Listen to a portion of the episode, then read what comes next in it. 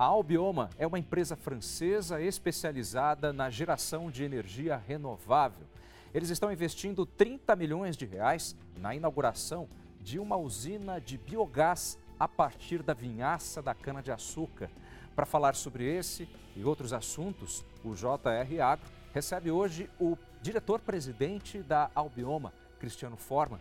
Cristiano, seja muito bem-vindo ao nosso programa. Obrigado, é um prazer estar aqui. Nós temos bastante a conversar, pode ter certeza. Com certeza, assunto bom. E para você que gosta de ficar bem informado, atualizado sobre agronegócio, sobre meio ambiente, esse é o espaço certo. Todos os episódios do JR Agro estão disponíveis nas plataformas digitais da Record TV. Tem ainda a versão em podcast, é só acessar o aplicativo da sua preferência que nós estaremos lá. Cristiano, me diz uma coisa. Nós vamos falar sobre energia renovável. Qual é o conceito de energia renovável para uma empresa que tem esse tipo de atividade como meta principal? É aquela energia que é produzida a partir de fontes renováveis. São fontes que a natureza repõe com mais velocidade do que a gente consegue gastar. Então a gente gera combustível ou gera eletricidade através do vento, do sol, ou é, de matéria vegetal que a gente pode replantar continuamente, né? e, portanto, promover um modelo de desenvolvimento sustentável, que o que a gente tira da terra, a gente repõe e pode continuamente é, usar esses recursos ao longo do tempo. Você representa uma empresa de origem francesa, origem europeia, ou seja, uma realidade, a começar pela geografia e pelo meio ambiente, completamente diferente da nossa. Mesmo assim, vocês trabalham com esse conceito. Trabalham na França, a exemplo do Brasil, fora do Brasil, outros lugares também? Sem dúvida. A, a energia renovável e a transição energética é um fenômeno global. E na França também. Existem muitas leis e muitos incentivos à produção cada vez maior de energia renovável. A Albioma fora do Brasil e no Brasil trabalha com três tecnologias diferentes. Produção de eletricidade através de biomassa, de cana-de-açúcar, mas outras também. Energia solar fotovoltaica e energia geotérmica, que é aquela que a gente faz usando o calor que existe dentro da Terra. No Brasil, nós temos tanto a energia termoelétrica quanto a solar. A geotérmica não tem uma participação tão grande no Brasil. Mas globalmente são os três eixos que a empresa quer investir e também no Brasil tem um potencial muito grande nessas tecnologias. Há quanto tempo que a Albioma está no Brasil? Nós chegamos em 2014. A primeira planta foi uma planta é, de produção de eletricidade através de, da queima do bagaço da cana-de-açúcar, que nós compramos, e a partir de então fizemos uma série de investimentos, tanto em outras usinas de geração termoelétrica, como em usinas de geração solar também no Brasil. Geração de energia elétrica a partir da luz do sol é um processo que vocês começaram mais recentemente. Mas eu acho que a gente não precisa pensar demais para entender que o Brasil tem um potencial tremendo com isso, né? O potencial é gigantesco. Fora do Brasil, nós já tínhamos uma base instalada grande de projetos de energia solar fotovoltaica. E foi um setor que começou a se desenvolver na Europa já há alguns anos, apesar do recurso dele ser bem pior do que a gente tem aqui no Brasil. Né? Mas nós olhamos uma série de projetos e é importante sempre investir com três pilares firmes: o pilar da sustentabilidade ambiental, o pilar tecnológico e o pilar econômico.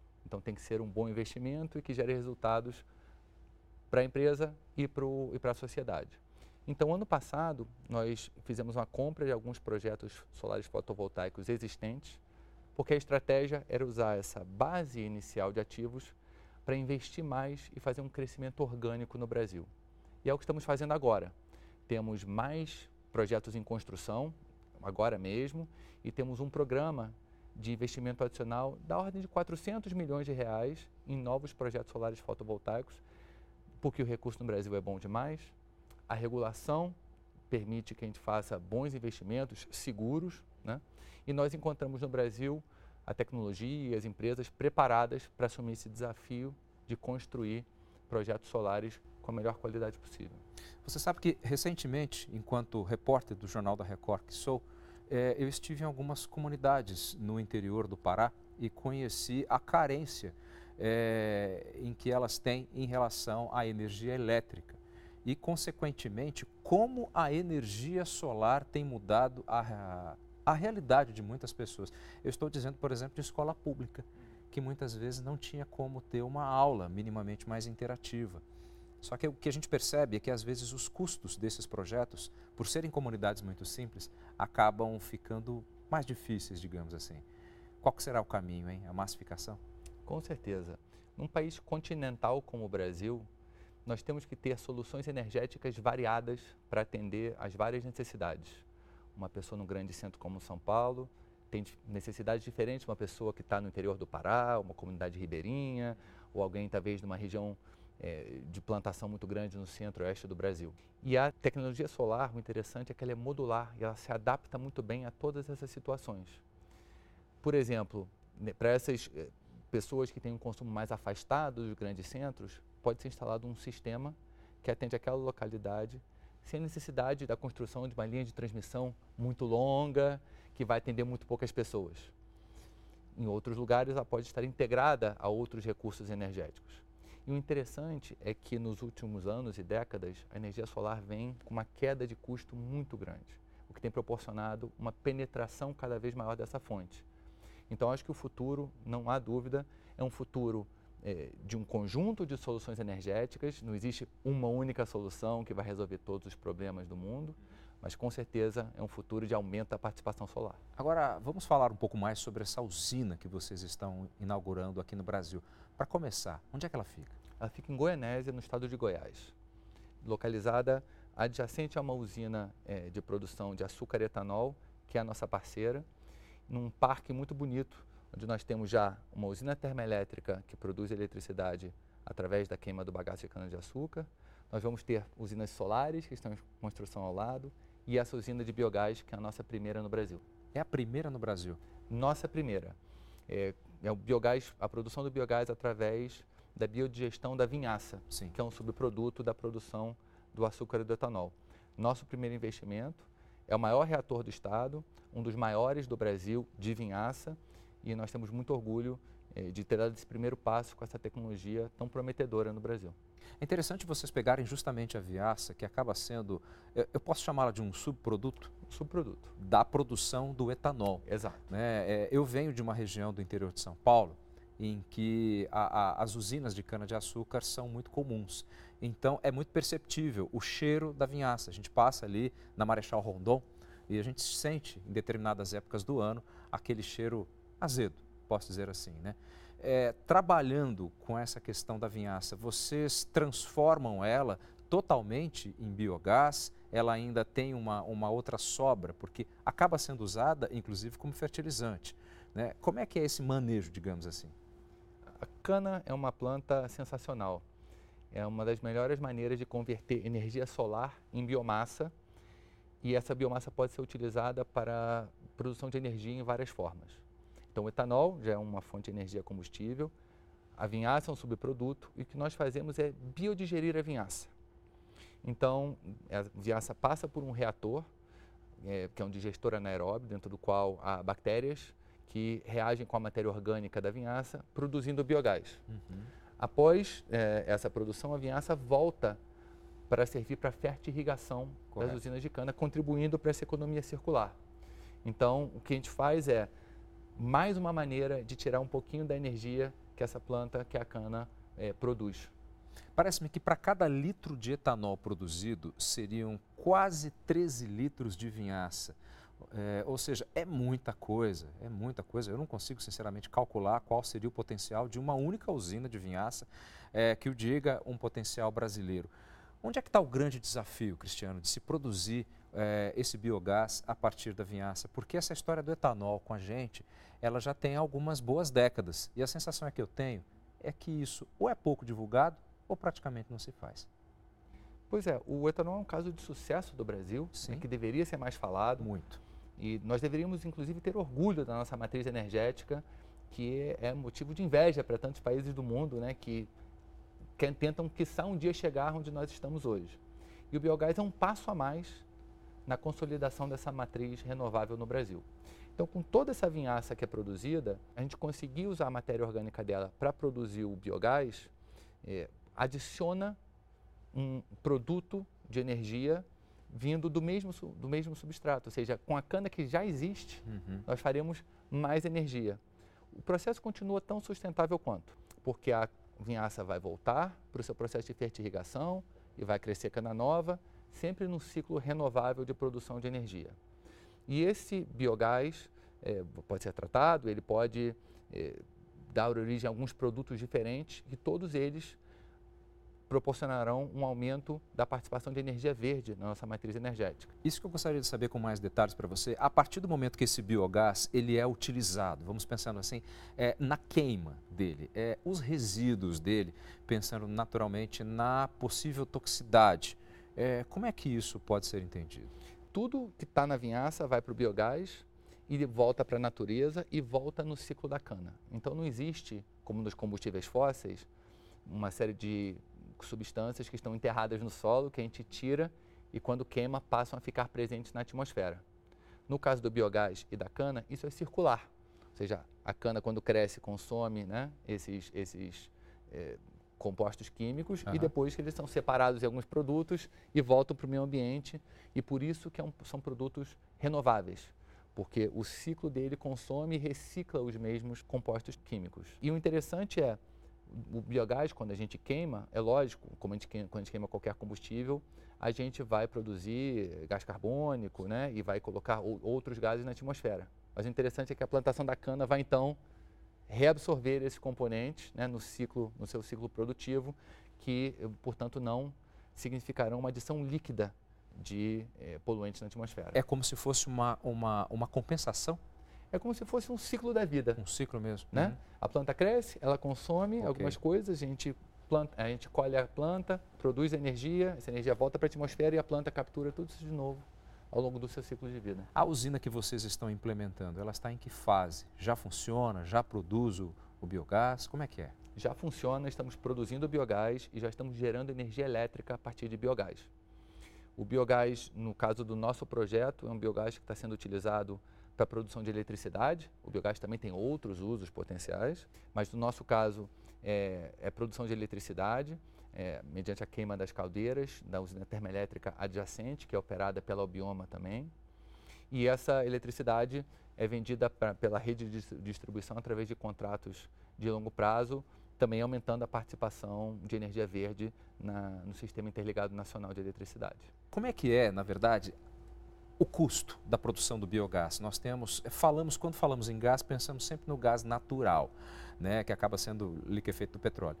É, agora, nesse caso de vocês, como é que é entrar nesse mesmo mercado e, de certa forma, competir? Os custos compensam? Como é que funciona?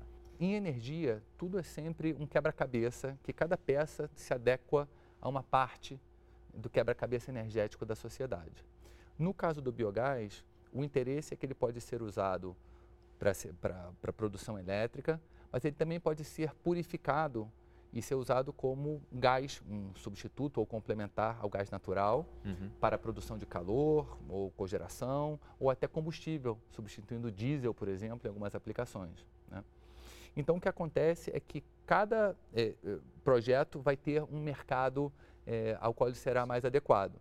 O que é interessante do biogás é que de vinhaça é que a gente pode produzir ele no interior do Brasil, que é onde é. não chega muito gás natural. Correto. Então, a gente pode desenvolver a indústria no centro do Brasil é, e, logicamente, também com benefícios de ser uma indústria que nasce verde, né? ou substituindo o GLP, ou complementando, substituindo o gás natural, ou entregando essa molécula onde o gás natural não chega. Uhum. E, portanto, promovendo uma série de benefícios econômicos em diferentes regiões do Brasil. Cada região vai pagar um preço diferente, dependendo do seu custo de produção e da disponibilidade de outros energéticos. Essa planta que vocês inauguraram é especificamente, pelo que eu estou entendendo, para a produção de energia elétrica, pelo menos por enquanto. Por enquanto. Correto. Agora, em produzindo energia elétrica, para que possamos entender melhor, qual seria a capacidade? É, por exemplo, olha, eu consigo hoje fornecer energia para uma cidade equivalente a 200 mil habitantes. Algo assim para que a gente consiga dimensionar melhor. Essa planta vai entregar energia elétrica para a rede equivalente a uma cidade de 30 mil habitantes. São mais de 20 gigawatt-hora por ano de energia elétrica gerada a partir da queima do biogás. Essa é uma primeira fase do projeto e já estamos olhando possibilidades de expansão ou até conversão de uma parte desse energético em biometano para outros usos que não a geração de energia elétrica. Vamos falar um pouquinho então sobre tecnologia. Eu não consigo imaginar é, de onde vem, por exemplo, a, a, a, matriz, de onde vem toda essa linha de produção. Vocês são da França, vocês trazem tecnologia de fora, vocês conseguem fazer uma espécie de simbiose, digamos assim, com o know-how brasileiro já que estamos falando de produção de etanol, como é que é produzir isso? A gente faz um, uma combinação do melhor da França com o melhor do Brasil. O Brasil, felizmente, tem muita tecnologia e muitas boas cabeças no setor de açúcar e etanol. E a França também tem uma experiência com produção de biogás, por exemplo, de dejetos agrícolas e outras tecnologias de resíduos sólidos urbanos. Então, o que a Bioma fez foi o seguinte: nós já tivemos projetos de biogás fora do Brasil, não de vinhaça, mas de outros substratos. Fizemos uma série de viagens pelo mundo para entender quais eram as melhores tecnologias globalmente para a produção de biogás a partir de vinhaça. E fizemos também uma análise muito profunda no mercado brasileiro, buscando os melhores parceiros para colocar de pé uma solução tecnológica. Nós, como empresa de engenharia, eh, fizemos um desenho colocando todos esses, todos esses elementos em conjunto que foram os que permitiram que esse projeto fosse construído. Agora, Cristiano, eu fico pensando, a partir do momento vocês estão na primeira planta e certamente não querem ficar só nessa, dado o potencial. É, eu fico imaginando os planos que vocês têm, Brasil afora, Brasil adentro, porque a produção de etanol de açúcar no Brasil é simplesmente gigantesca. Como é que vocês veem essa capacidade de expansão? Uma usina como essa que você me descreve tem a capacidade de produzir energia para uma cidade equivalente a 30 mil habitantes. Essa usina em si, ela é grande, ela é média, ela é pequena, é, ela pode ser espalhada é, Brasil afora. E aí a gente também já pensa é, na geração de empregos, enfim, todo o potencial que uma empresa desse porte, que funciona 24 horas por dia, pode trazer para uma determinada região. Isso é muito promissor, né? Sem dúvida. A beleza é que a produção de cana é consolidada no Brasil e nós podemos utilizar a vinhaça da cana que já é plantada para produzir esse energético adicional. Há aproximadamente 350 usinas de, de açúcar e etanol no Brasil em todas elas poderiam ser implantados projetos de vários tamanhos, atendendo mercados diferentes. A ideia é olhar para cada uma dessas usinas qual é a melhor solução e qual o mercado que será atendido pelo biogás nessas usinas. Eu estou convencido que no futuro, para todo o setor de açúcar e etanol do Brasil, o biogás vai ser mais uma pé, não vai ser uma escolha, vai ser uma necessidade como no passado foi energia elétrica. Correto. Algumas usinas foram pioneiras na produção de energia elétrica através da queima do bagaço e hoje todas praticamente têm. O biogás eu acredito que vai ser da mesma forma e nós queremos em parceria com o setor estudar todas as opções tecnológicas para atender o mercado o potencial de cada uma delas.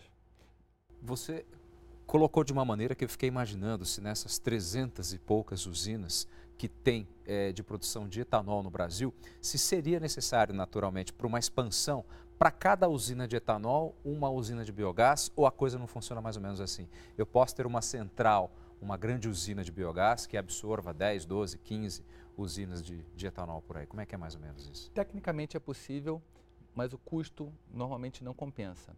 Porque, veja, a vinhaça é produzida junto com o etanol. Ela já está ali dentro da usina. Ou a gente faz uma unidade de produção de biogás adjacente à usina, aproveitando que a matéria-prima já está ali, ou nós teríamos que levar essa matéria-prima toda para uma unidade centralizadora. Esse custo de transporte costuma ser muito alto. Uhum. O que faz mais sentido é fazer projetos modulares dentro de cada usina. Então não precisa, por exemplo, fazer já um projeto para usar toda a vinhaça da usina. Pode começar com projetos menores também, se for um interesse e depois expandi-los. Né? Mas normalmente a solução é, mais fácil vai ser transportar o gás no final e não a matéria-prima da vinhaça no começo. A usina de Goianésia emprega quantas pessoas?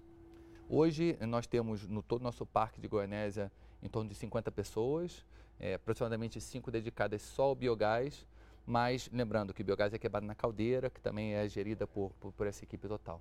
Cristiano, é impossível, é, mediante o, o, tom da nossa conversa, a gente não pensar em algumas coisas. Primeira delas, sustentabilidade, que eu acho que é inerente na, na, no trabalho de vocês e naturalmente no seu discurso. Eu queria conhecer um pouquinho mais de algumas práticas de ESG, que eu tenho certeza que vocês devem ter como um norte da empresa, já que vocês produzem energia renovável. É a nossa vida. É, a gente não, o ESG, na verdade, para a gente veio ratificar a maneira de pensar que a gente já tinha. Uhum.